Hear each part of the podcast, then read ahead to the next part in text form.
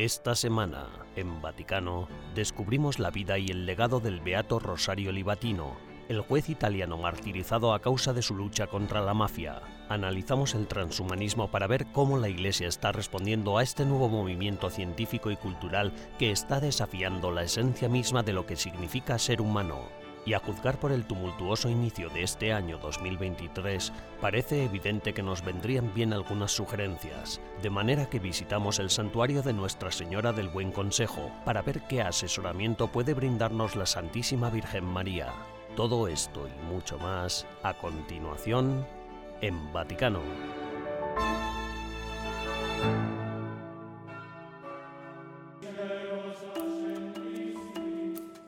Este miércoles 22 de febrero, con la celebración de la Santa Misa por el miércoles de ceniza en la Basílica de Santa Sabina, el Papa Francisco dio inicio a la cuaresma en Roma.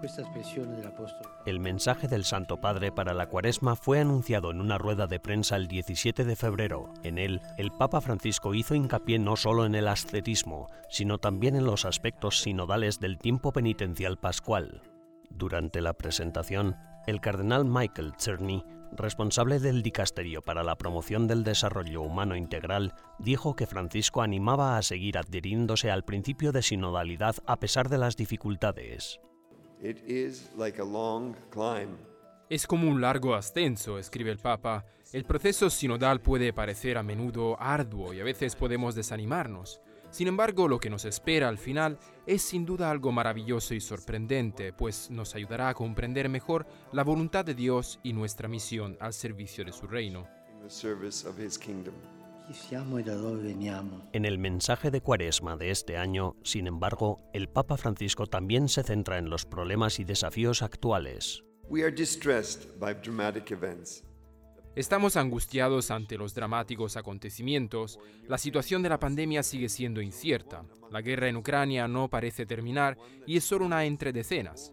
El mundo entero está expuesto a la destrucción. Además, terremotos terriblemente destructivos nos recuerdan todas las catástrofes naturales de una creación que parece gritar porque gime y sufre.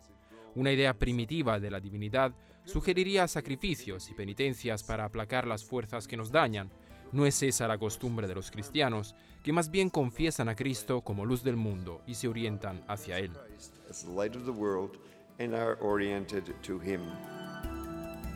La ascesis cuaresmal, escribe Francisco, es por tanto un esfuerzo, siempre animado por la gracia, para superar la propia falta de fe y la resistencia a seguir a Jesús por el camino de la cruz.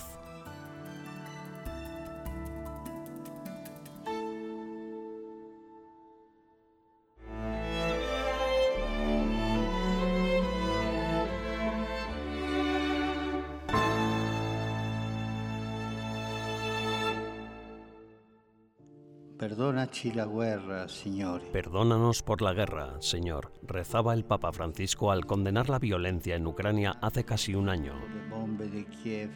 Esta semana se ha cumplido el triste primer aniversario del inicio de la invasión rusa.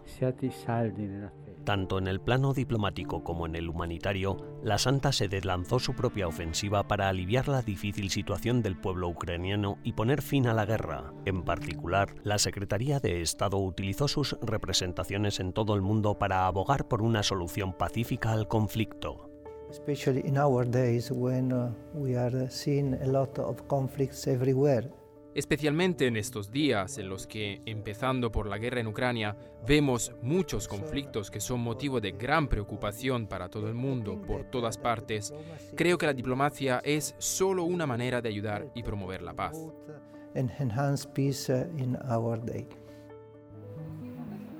La Iglesia también ha proporcionado ayuda humanitaria pero aunque el Papa Francisco haya expresado en repetidas ocasiones su deseo de ir personalmente a Ucrania, siempre ha tenido que enviar en su lugar al limosnero papal, al cardenal Konrad Krajewski. Este ha sido el encargado de entregar la ayuda en nombre del Papa Francisco en las diversas ocasiones que ha viajado a la región devastada por la guerra. Una vez más, esta misma semana, el Papa Francisco ha pedido que se ponga fin a los horrores de la guerra y ha rezado por la paz. Padre, nel Figlio en el Espíritu Santo.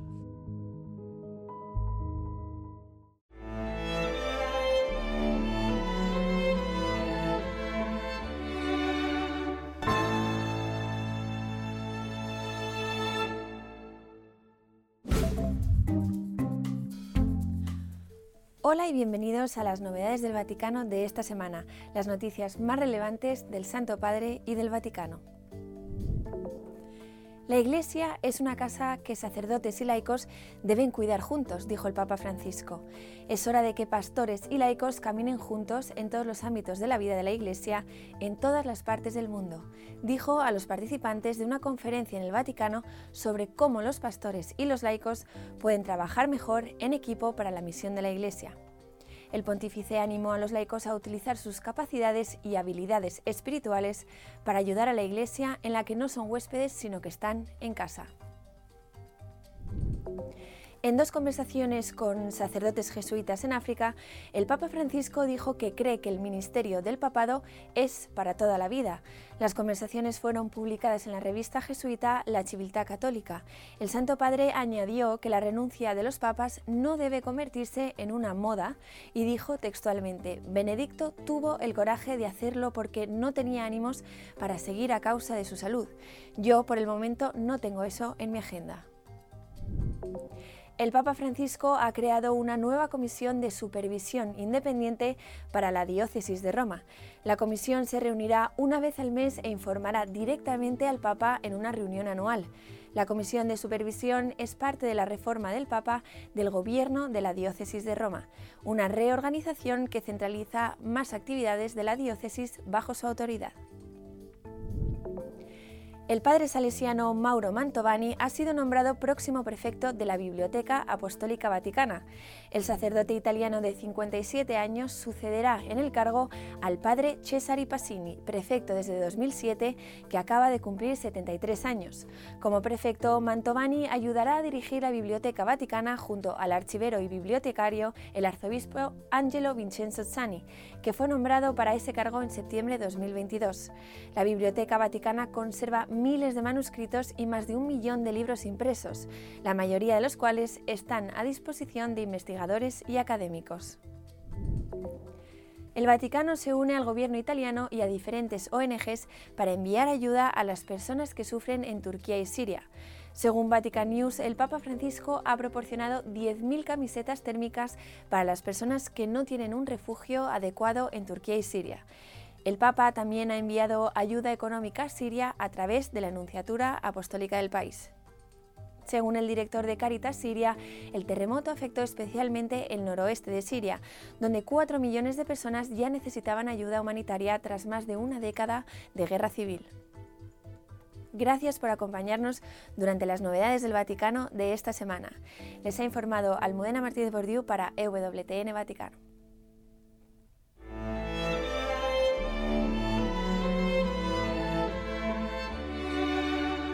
En breves instantes regresamos con más en Vaticano.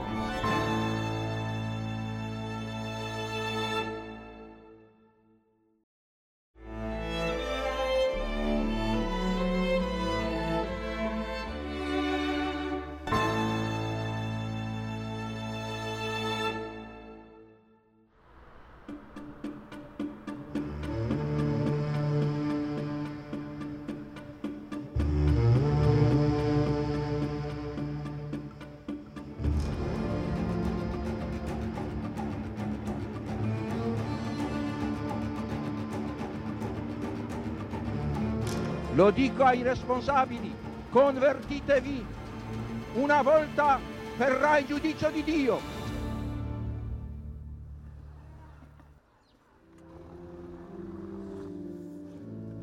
El 21 de enero de 2023, la ciudad de Roma, en la iglesia de San Salvador en Lauro, acogió con mucha emoción una peregrinación en honor del juez Rosario Angelo Libatino, mártir de la lucha contra la mafia.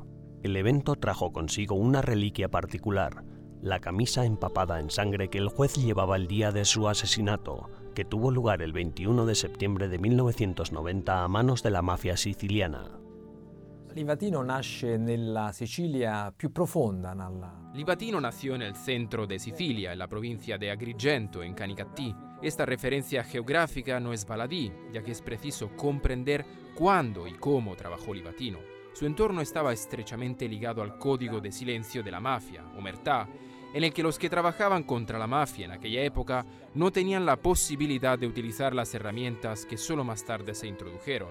Además, vivía en un edificio en cuyo piso superior residía un jefe de la mafia local. Capo mafia locale.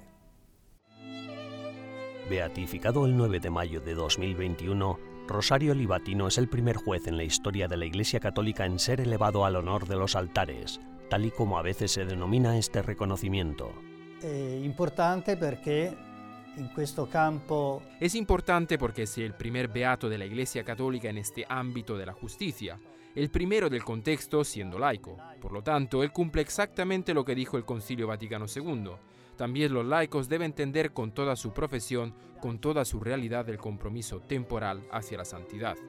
Libatino es todo un ejemplo, el más claro posible, en un campo como el de la magistratura, que de suyo ya es realmente delicado, sobre todo en Sicilia, donde la mafia, los bajos fondos, las organizaciones criminales son muy, muy fuertes. sono molto molto forti. Libatino dedicó toda su vida a la búsqueda de la verdad. Fue un hombre inflexible e incorruptible, gracias también a una fe sólida que nunca abandonó. Livatino eligió desde su época en la universidad etiquetar sus escritos con la fórmula STD, es decir, sub tutela Dei, bajo la protección de Dios, precisamente porque confiaba su obra y su misión a la protección divina. Y por supuesto que esto luego tuvo consecuencias en cuanto a cómo vivió su papel, por ejemplo, a la hora de elegir vivir sin escolta. Sabía muy bien los riesgos a los que se enfrentaba, pero decidió no poner en riesgo su vida como padre de familia y por ello rechazó los guardaespaldas. Y bueno, ya todos sabemos que fue asesinado de una forma brutal. in maniera barbara ucciso.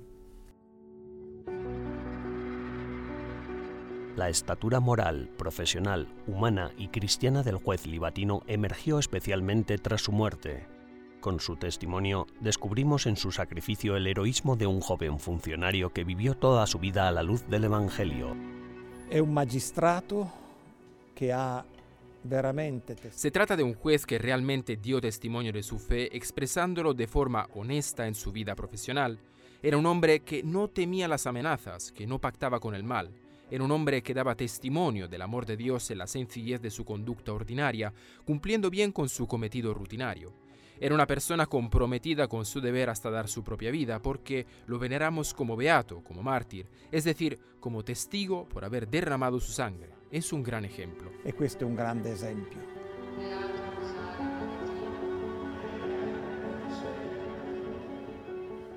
Su muerte ha inspirado y continúa inspirando la labor de tantos jueces que hoy luchan contra la prepotencia y el abuso de poder del crimen organizado.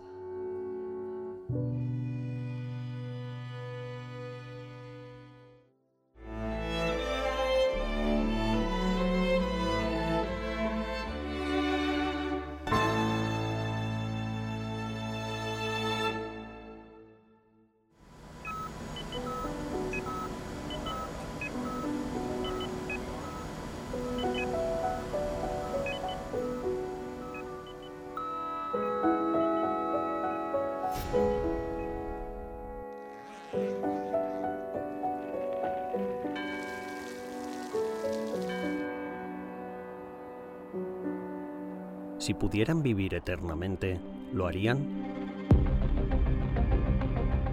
Si pudieran descargar en su cerebro todos los conocimientos acumulados por los seres humanos, ¿lo harían?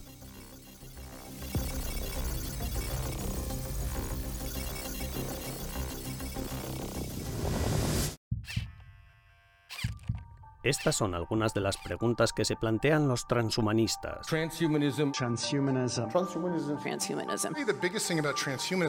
El transhumanismo es un movimiento filosófico y científico que aboga por el uso de tecnologías actuales y emergentes como la ingeniería genética, la inteligencia artificial o la nanotecnología para aumentar las capacidades humanas y mejorar su condición.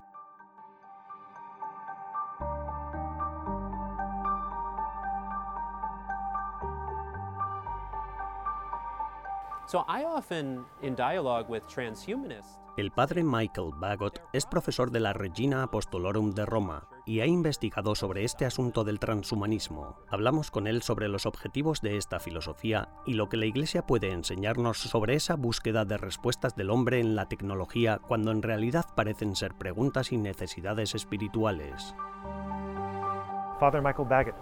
Padre Michael Bagot, muchas gracias por estar con nosotros hoy. Es un placer, Ben.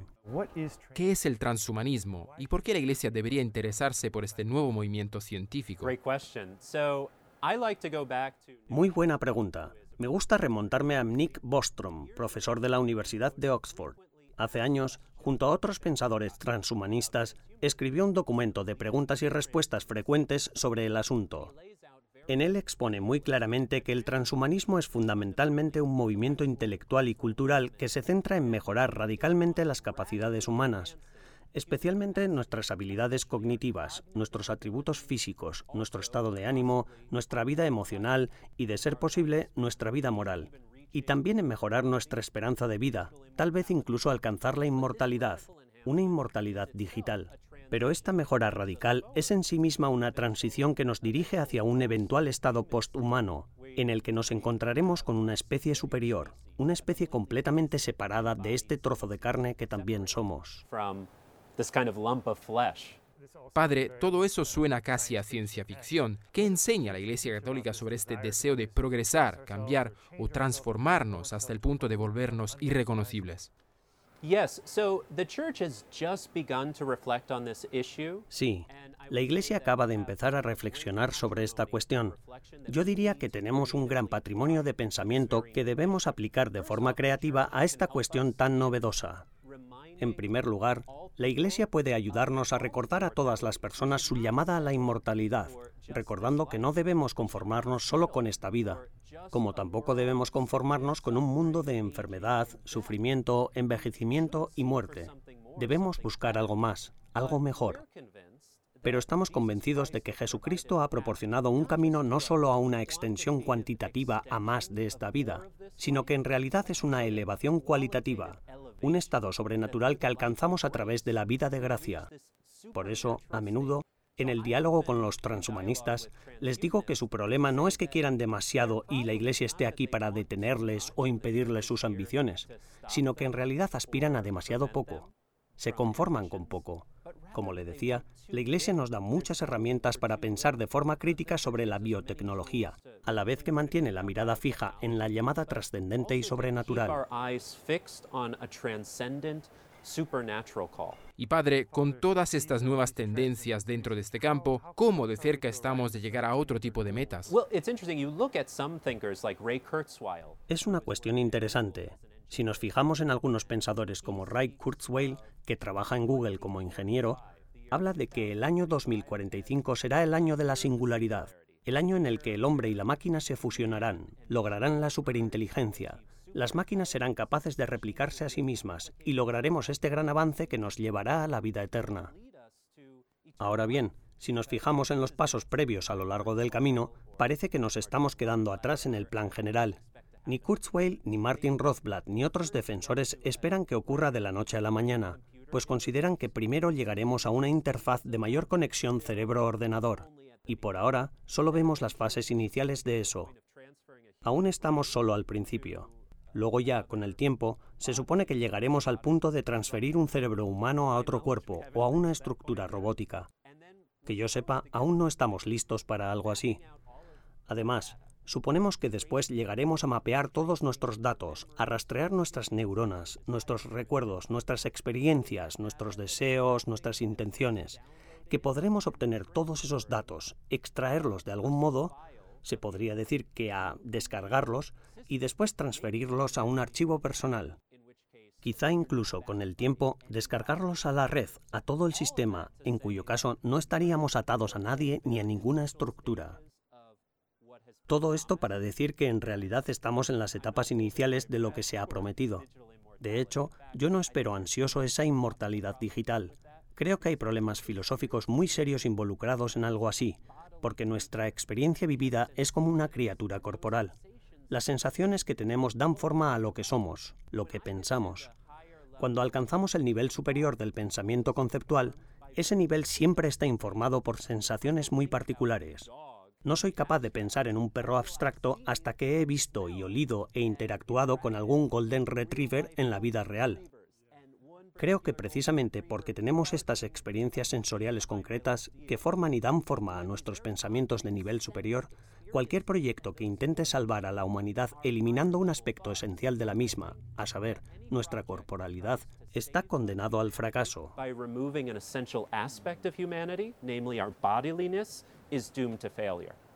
Desde luego todo es fascinante. Muchas gracias, Padre Michael. Un placer.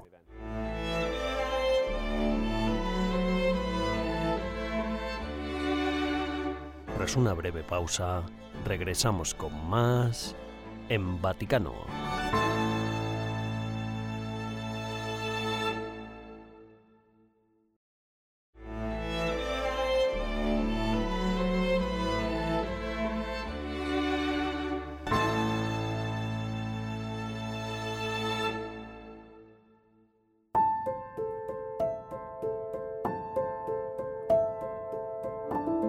Desde el instante en que la bienaventurada Virgen María aceptó el plan eterno de Dios y el misterio del Verbo encarnado, mereció también ser llamada Madre del Buen Consejo. Decreto ex quo Beatissima Vergine, 22 de abril de 1903, por el que el Papa León XIII hizo añadir a las letanías de Loreto la invocación Mater Boni Consilii, ora pro nobis. Nuestra Señora del Buen Consejo es un título dado a la bienaventurada Virgen María que a menudo hace referencia al episodio de las bodas de Caná, durante el cual María pronuncia las últimas palabras que le atribuyen los evangelios. Haced lo que Él os diga, el más excelente de los consejos. Creo que todo el mundo necesita ser aconsejado. ¿Y quién puede dar mejor consejo que una madre? La Virgen del Buen Consejo, la Madonna del Buon Consiglio, es también el título dado a la Virgen María después de que en el siglo XIII se encontrara en una iglesia agustiniana de la ciudad de Genazzano, a unos 50 kilómetros al sureste de Roma, una pintura que se dice milagrosa. Este icono único ha sido objeto de devoción de innumerables papas y santos a lo largo de los siglos, entre ellos San Juan XXIII, San Juan Pablo II y Santa Teresa de Calcuta. El difunto Papa Benedicto XVI incluso hizo colocar una imagen del icono en los jardines vaticanos en 2009. Pero, ¿qué hace que este icono sea único? ¿Y por qué ha suscitado tal devoción internacional? Siamo nella Santuario Madre del Buon Consiglio di Genazzano. Estamos en el santuario de Nuestra Señora del Buen Consejo en Genazzano. Quería explicar cómo surgió el santuario. Empecemos con este cuadro. Ecco, cominciamo da questo quadro. En el lugar donde hoy se levanta la Basílica de Nuestra Señora del Buen Consejo, ya existía una antigua iglesia construida en el siglo XI llamada Santa María del Buen Consejo. En el siglo XV, una piadosa viuda llamada Petruccia puso todos sus bienes a su disposición para reconstruir la iglesia. Sus fondos eran insuficientes y sus conciudadanos empezaron a burlarse de ella, pero la piadosa mujer les respondió, Hijos míos, no os preocupéis, porque antes de que yo muera, la Santísima Virgen María y San Agustín terminarán esta iglesia. Según la tradición, no mucho después de la predicción de Petruccia, el 25 de abril de 1467, fiesta de San Marcos, a la hora de vísperas apareció milagrosamente una imagen de la Santísima Virgen María. La gente del pueblo oyó de repente las campanas de la iglesia y una nube misteriosa descendió sobre el muro inacabado de la iglesia. Delante de la gente, la nube se disipó y apareció un hermoso fresco de la Virgen María y el Niño Jesús, de no más de 116 centímetros cuadrados. Se creía que había sido transportado milagrosamente desde una iglesia de Albania justo antes de que los otomanos la invadieran. Questo quadro, vedete, en este cuadro se ve a dos peregrinos albaneses que salen de Shkodra y vienen aquí a Genezzano, siguen a la Virgen. Todavía hoy esta tradición sigue viva, tanto en Genazzano, que celebra la venida de la Santa Imagen el 25 de abril de cada año, como entre los albaneses católicos que invocan a la Madre del Buen Consejo bajo el título de Nuestra Señora de Albania. La población quedó atónita no solo por el extraordinario acontecimiento, sino también y sobre todo por los innumerables milagros que se produjeron tras la aparición de la imagen de Nuestra Señora del Buen Consejo. Aquí, en Genazzano, el códice de un padre que actuaba de notario registró hasta 162 milagros. Los milagros ocurrieron entre abril y agosto. Las gracias y milagros recibidos por los ciudadanos de Ñenazzano eran registrados por un notario y luego se transcribían a unos registros especiales para su conservación. Solo entre el 27 de abril y el 14 de agosto de 1467 se registraron 161 milagros. Ya hemos llegado, hemos entrado en la capilla que es el corazón del santuario. El manto azul de la Virgen María representa la humanidad, mientras que el vestido rojo del niño representa la divinidad de Cristo. La representación de la madre muestra rasgos de la tradición clásica, mientras que el rostro del hijo presenta rasgos bizantinos, expresando así un abrazo entre Occidente y Oriente, todo ello sellado por los colores del arco iris de la paz. Muchos papas vinieron aquí a pedir asesoramiento a Nuestra Señora del Buen Consejo. El Papa Urbano VIII pidió que cesara la peste en Roma. El Papa Pío IX vino a pedir ayuda a la Virgen para el Concilio Vaticano I. El Papa Juan XXIII vino a pedir ayuda para el Concilio Vaticano II. Y ahí arriba tenemos a San Juan Pablo II, que vino a traer una copia de la imagen para enviarla a Albania con el fin de consagrar Albania a Nuestra Señora del Buen Consejo. En Albania e ha consacrato l'Albania alla Madre del Buon Consiglio.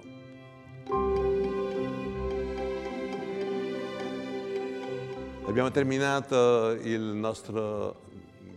Hemos terminado nuestra visita a la Basílica. Invitamos a todos a venir aquí a rezar a la Virgen porque es la Madre del Buen Consejo. Todos necesitamos un buen consejo, sobre todo cuando viene de una madre. En el próximo episodio seguiremos examinando la historia y la devoción a Nuestra Señora del Buen Consejo y visitaremos otro santuario que lleva el mismo nombre.